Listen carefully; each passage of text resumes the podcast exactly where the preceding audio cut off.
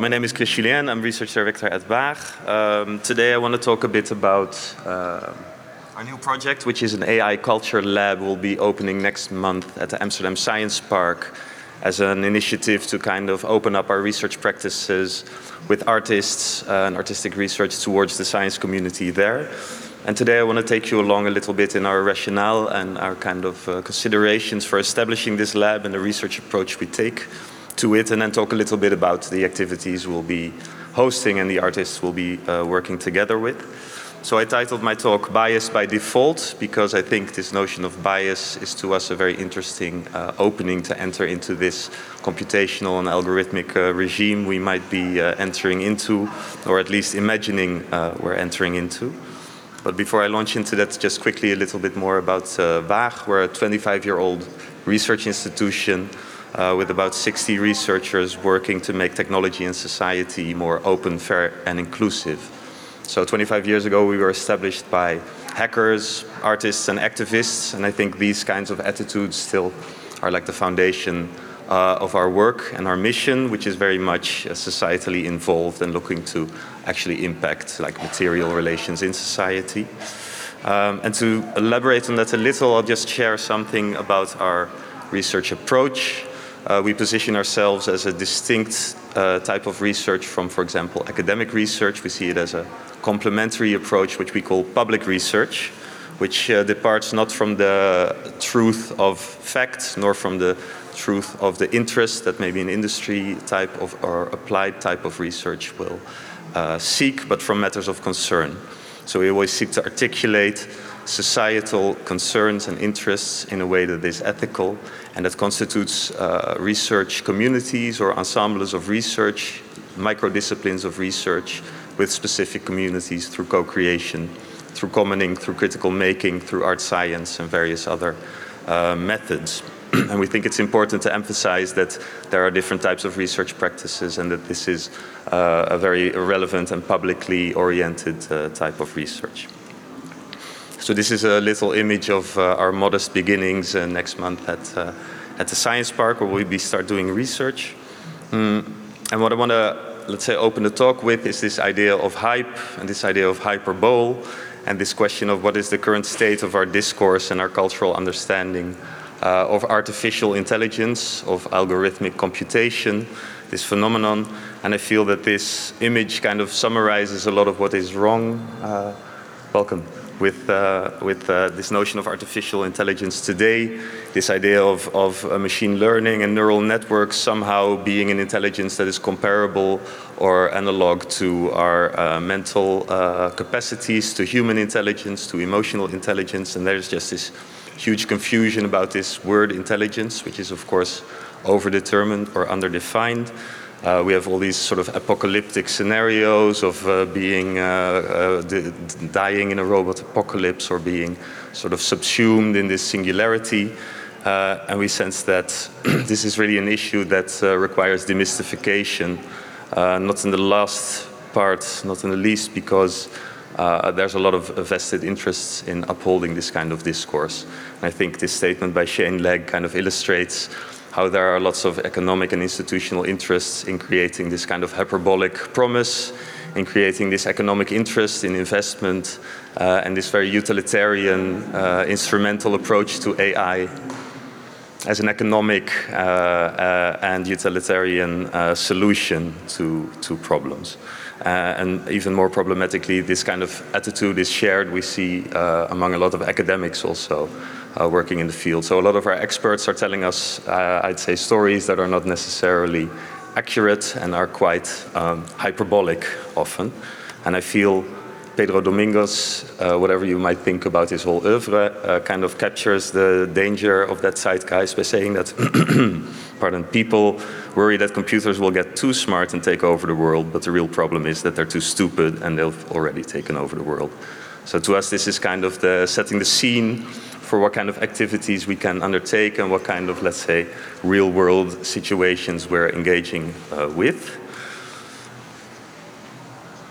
And I think our friends at, at eFlux really kind of framed uh, the situation well by talking about this idea of, of windows and mirrors. on the one hand, seeing artificial intelligence systems as a, an apparatus and a tool to gain access to the world, to understand the world, but on the other hand, also being mirrors that reflect our own cultural realities, practices, and, uh, and discourses. Um, so this is, I think, for us a good uh, frame of reference. Um, in a couple of previous presentations, I've been using these, uh, these images to illustrate our relationships to technology, the fears, hopes, and aspirations we have that are, let's say, reflected in popular culture. You know, of these different kind of man in the machine, ghost in the machine type of, uh, of uh, imaginations. Um, and I was always a bit unsatisfied with this kind of superficial reading of what's going on here. Hmm. And recently I kind of came to possibly a deeper understanding that I want to propose today. Um, and that's that these fantasies, sort of weirdly ap- apocalyptic and transcendental at the same time, also represent kind of this desire to be released from modernity, to be released from this ever onward march of linear progress. And to say it more specifically, that these fantasies of superior machines kind of represent an ultimate consequence of the modern logic and this endpoint to a modern trajectory where we are subsumed in our own progress, where we are dissolved in these creations we once uh, developed, and maybe also in relation to capitalism, where we become the commodity that we sought to consume for a long time. So, if we understand these fantasies and these hyperboles from this perspective of a, of a modern trajectory, to us at Waag, the question is where's the exit? How can we kind of uh, constitute a different kind of research frame? How can we understand these phenomena in a way that is possibly not modern or at least escapes from this linear arc of history? Um, and to kind of work through our attitude to that artificial intelligence, I like to uh, use uh, Donna Haraway with her beautiful quote from the Cyborg Manifesto where she says technology is not neutral. For Waag, this has been one of the guiding lights in our work for 25 years, where over and over we have kind of repeated this point technology is not neutral, it is not given, the iPhone does not come with a white hand through the clouds to us, people develop it with interests, etc. And recently, what I found really interesting about this idea of technology is not neutral is this notion of neutrality and this question of like, is it even possible to be neutral? Is it even possible to maintain a neutral position? It seems kind of weird to be neutral. It's kind of an acknowledgement of a position, but it's also a disavowal of a position of connections at the same time. And I'm thinking perhaps this notion of such a cool, distanced position is actually more part of this modern fantasy we were talking about before, which was conjured up by European men during their ongoing so called discovery and conquest of the globe. And it's a, a position that's still practiced by quite similar type uh, of men today. These are all the heads of the European central banks, uh, one woman uh, in the group. Um, and I think they're all waving their invisible hand uh, at you, but of course you don't see it. And I think that's one of the, let's say, exemplary gestures of this modern neutrality is this invisible hand. It's everywhere. It does things, but it's never held responsible or accountable for what it does. So, taking this question of neutrality to artificial intelligence, I think it's interesting to compare these because uh, this state of neutrality is generally accepted as a functional element of artificial intelligence in terms of achieving effective computation. So, to achieve effective computation, one needs to reduce noise, uh, reduce bias, because actually, bias is the only thing standing between us and this effective predictive uh, prowess of artificial intelligence systems. So I think that's an interesting moment where we realize that bias is somehow the obverse of neutrality, and even though it's presented as a problem to be designed away in further iterations, it is in fact maybe this moment in the matrix where, well, where Neo uh, sees this cat walking by. It's a shame that it's not actually working. Anyway, this moment where he sees this cat walk by and then he sees it walk by again, and he kind of realizes there's a glitch in the system, and this glitch is not so much uh, something that needs to be papered over, but rather gives us access to an underlying structure of a system and maybe reveals deeper entanglements that are part of the structure. So returning to Haraway, uh, we could say that rather than being a bug in these shiny new systems of optimization, a bug that we can design away, bias reminds us of this cat um, and, and asks us like what is the underlying structure that this bias is indicating. Um, it reveals, I think, normally implicit structures, deeper structural entanglements that we need to study. Haraway, of course, uh, indicated quite the same when she continued saying that we're inside of what we make and it is inside of us. Um, is bias then a ghost in the machine? I'd say no. On a deeper, more material level, it shows us that we are always part of the things we make, that our fingerprints and our worlds are always in the technologies we make. Um, and I think that bias is kind of this cat that shows us an exit from this modern matrix we often find ourselves recursively uh, trapped inside of. And that the question is not trying to become or be neutral, but acknowledging that we're always already part of the situation. And we need to account for our position in that situation, and bias is a means of accounting for that position. Haraway closes saying we're living in a world of connections, and so rather than fixing the glitch, uh, as Waag, we believe that bias should be handled as another tool to account for our position in a world of connections. As a mirror, it allows us to account algorithmically for the fact that we are by definition not neutral. And as a window, it harnesses computational prowess to help us explore how we are entangled and how we are part of the situation. Um, so I'd say that, uh, you know, when we're talking about this cat and this glitch, this glitch turns kind of into a surface or an opening that allows us to reverse agencies. That rather than automating the wrong kinds of bias, we open up a space to design with the right kinds of bias. As Haraway concludes, it matters which connections get made and unmade. So our basic approach at Waag with the AI Culture Lab is to reverse the status of bias and neutrality uh, to show the impossibility of a meta position of neutrality that is often fantasized about in relation to artificial intelligence. And the notion of culture machines that Ed Finn proposes in the work, What Algorithms Want, to us is a helpful way of structuring uh, these thoughts into a framework where he says that the mythos of computation reaches its limits where it begins to interact with material reality. Computation in real world environments is messy and contingent, requiring constant uh, modification and supervision. He continues, I call this problem implementation, the ways in which desire for effective computability gets translated into working systems of actual computers, humans and social structures. By learning to interpret the container, the inputs and the outputs, the seams of implementation, we can begin to develop a way of reading algorithms as culture machines that operate in the gap between code and culture. So that leads me to our uh, lab, which is a, a research lab that engages artists in, let's say, parallel trajectories, and our framework, which is kind of structured around this notion of, on the one hand, code, on the other hand, culture. Uh, and that opens up to us these research trajectories Along the side of culture, we start by looking at, of course, data and data sets and understanding how these data sets constitute certain perspectives on reality, constitute certain situations which inevitably incorporate bias that we should not seek to suppress and neutralize, but rather seek to articulate and understand, um, which leads us to question the nature of measurement, the constitutive nature of scientific practice, with the likes of Barad and other new materialists, which gives us an epistemological footing in the research we are now engaging in to understand uh, how these data sets and this bias is also a constitutive factor in our understanding of the world and therefore a method of accounting for our position in the world. On the other hand, we have code, uh, which is also a, a material technology where we want to look at machine teaching rather than machine learning. What is the role of the human in constituting these systems?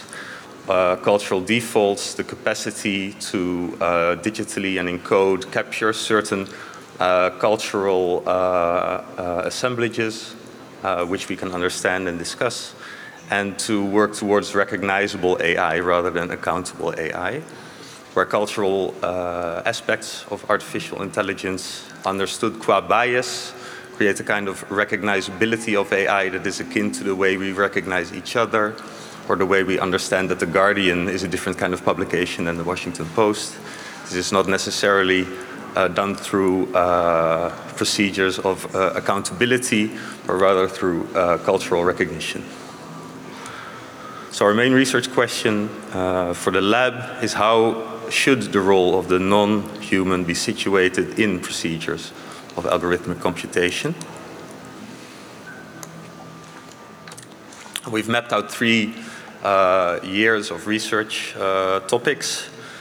First one really focusing on what I was discussing just now, this notion of bias, how we can articulate bias, how we can understand bias in these technologies, and how this might help us to develop towards implementations of AI uh, systems that we can recognize due to their cultural uh, markers rather than to their technical procedures. Moving after that into a more uh, do-it-yourself type of sphere that Waag is always a strong proponent of, to see how we can appropriate these kinds of tools in the everyday for community purposes and thus spread positive and societal use cases for AI. And then moving into notions of public AI, governmentality, what we call parametric governance, the question of how governments should uh, codify morality and law in a society where increasingly we're stepping away from binaries and going into probabilistic uh, fields of possibility. So one more technical slide. Um, I have a background in uh, philosophy of science, so I like to structure things a little, uh, which is relevant, I think, in this context where we're talking about artistic research and artistic practice, and where Waag is not necessarily in itself an artistic institution, but a public research institution.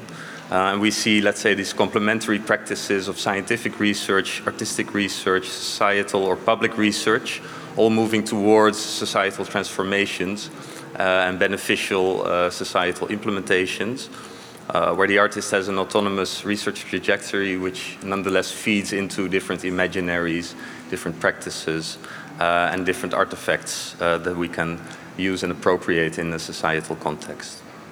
And let's say we've neutralized the market in this uh, square where we usually see that uh, in a, let's say, more Silicon Valley based uh, logic, uh, scientific discovery goes into uh, industry research is applied in the market, and this is usually a paradigmatic frame and the only way we understand applications to be rolled out into society. So we really want to rewire these procedures of adoption and implementation of technologies uh, together with scientists, artists, and citizens.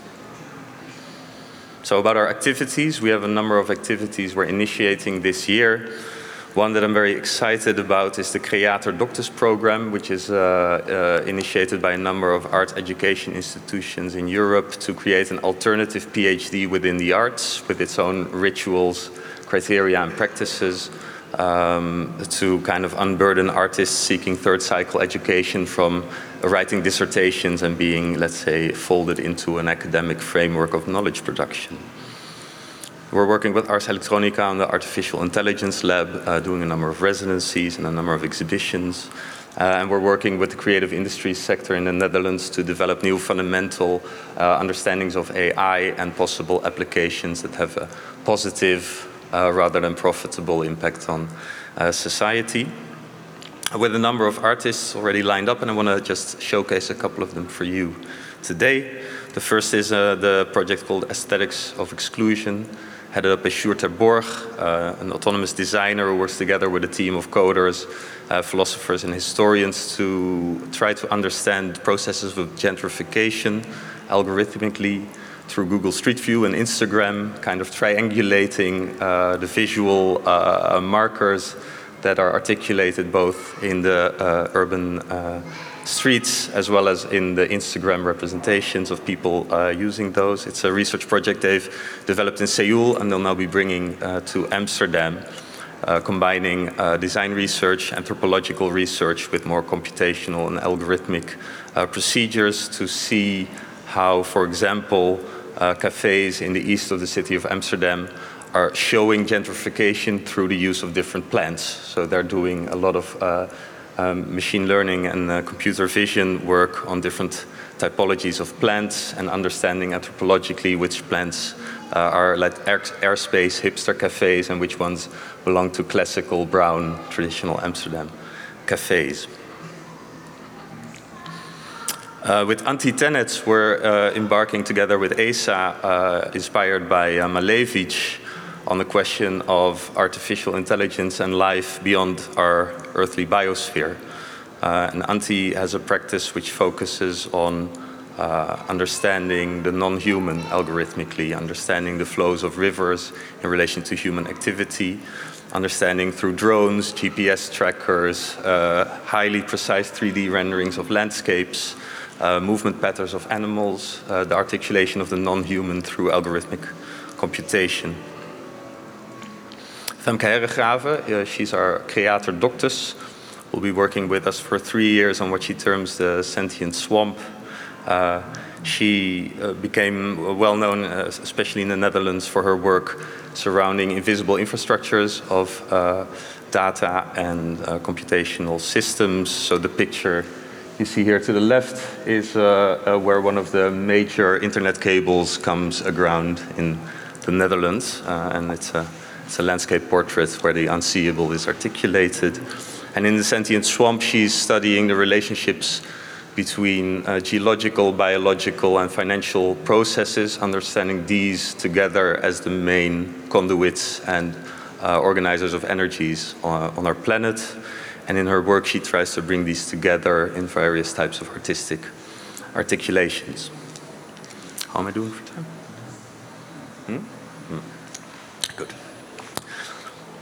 So that's the things we have planned. These are the ways we are trying to work together with artists to unpack this notion of bias and to open up these various types of perspectives, both in terms of being a mirroring effect, understanding ourselves and our culture, but also a window, an apparatus to see the world.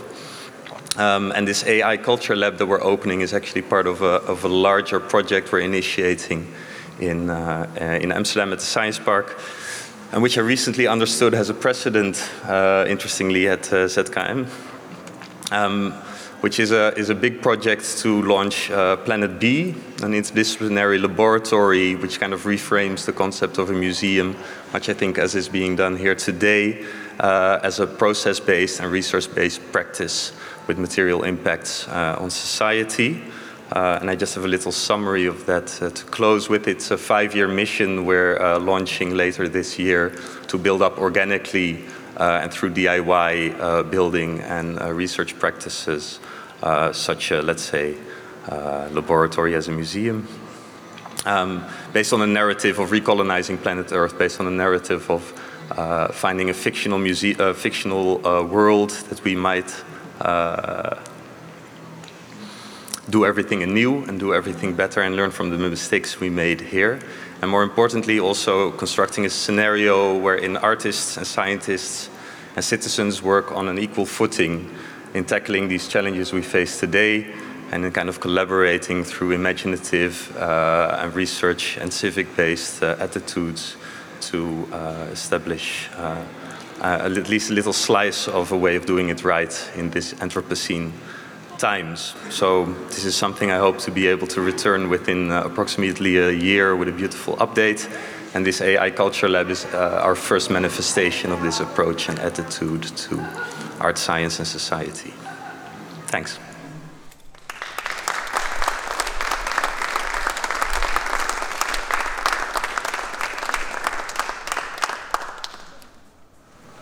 Are there questions from the audience? Thanks for your interesting talk. I have a really, really small question. Mm. Uh, for your latest notion, you mentioned the Planet B. Is that related to a larger project? Uh, I've seen a Planet B exhibition in uh, Düsseldorf, I think, a couple of years ago. Is that the same ongoing project, or is it a different one? Because I think they had the same sort of like um, uh, yeah uh, thematical framework. I would yes, say. Yes, true. So. Um, we weren't uh, aware of that when we initiated the project. Uh, but and if you look at Planet B, usually the only statement that is made uh, on the internet, so to speak, is there is no Planet B. Of course, right? It's like an environmental call to action to save our planet. We kind of play on this uh, doubling. So in that sense, it's a continuation uh, implicitly but not explicitly of the same attitude and framework, uh, where we see that this notion of the Anthropocene creates an interesting doubling. Uh, and this idea of ecological collapse also creates an interesting doubling where we are living in a certain place, but at the same time, we already know that this place is, uh, has shifted and we're actually already in a new space. So um, I think we, we found the same uh, insight and, and, and used it, yeah. Yeah, Awesome. If you want, I can connect you to the. Mm, initiative. please, yeah, yeah. Thanks. Cheers. Well, if there are no further questions, then uh, thank you very much for your talk.